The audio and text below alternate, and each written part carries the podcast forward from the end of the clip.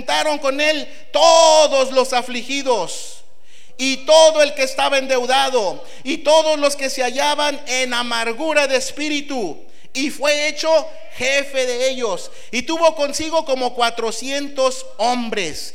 De pronto la cueva de Adulam se convierte en una fortaleza. Diga conmigo, en una fortaleza.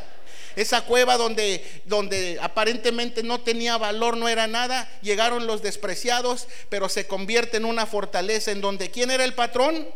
David.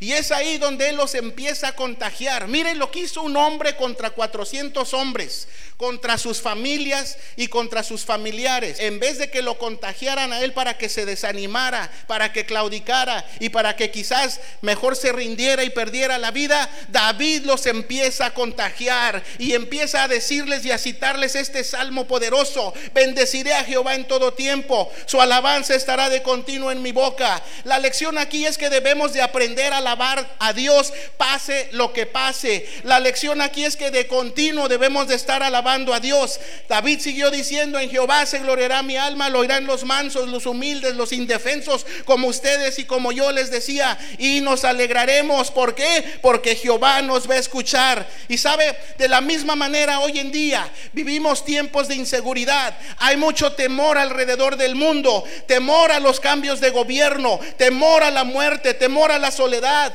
temor a la enfermedad, temor también a la pérdida de un ser querido, temor a fracasar, temor hasta de enamorarse. Tenemos temor al futuro, temor al cambio, temor a la crítica. Tenemos temor de quedarnos sin trabajo. Tenemos, que eh, eh, temor de que alguien nos esté persiguiendo para secuestrarnos o para darnos una mala vida. Pero yo quiero decirle hoy que tengo una buena noticia, que el perfecto amor de Dios echa afuera todo el temor. Cuando usted sabe cuál es el plan, el propósito y su destino, está asegurado.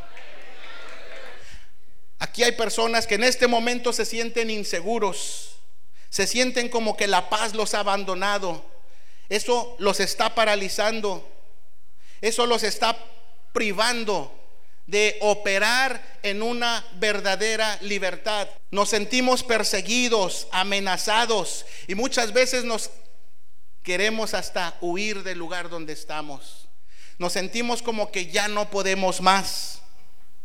Pero mire, la lección aquí es aprender de lo que hizo el salmista David.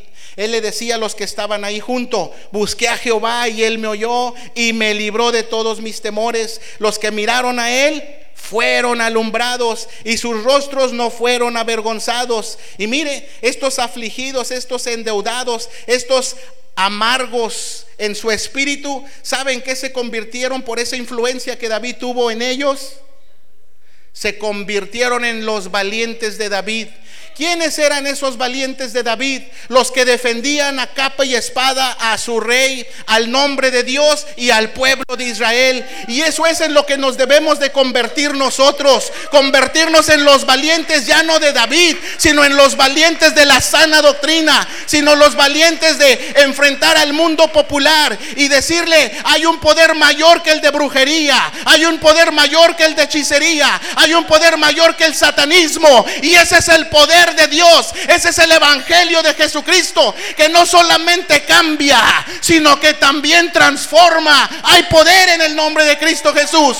Nosotros nos tenemos que levantar, no esperarnos que venga a hacerlo alguien más, no esperar que alguien venga a causar un avivamiento, cuando el avivamiento debe de existir en nosotros y avivar ese fuego que Dios ha puesto en nosotros y tomar nuestra espada, que es la palabra de Dios.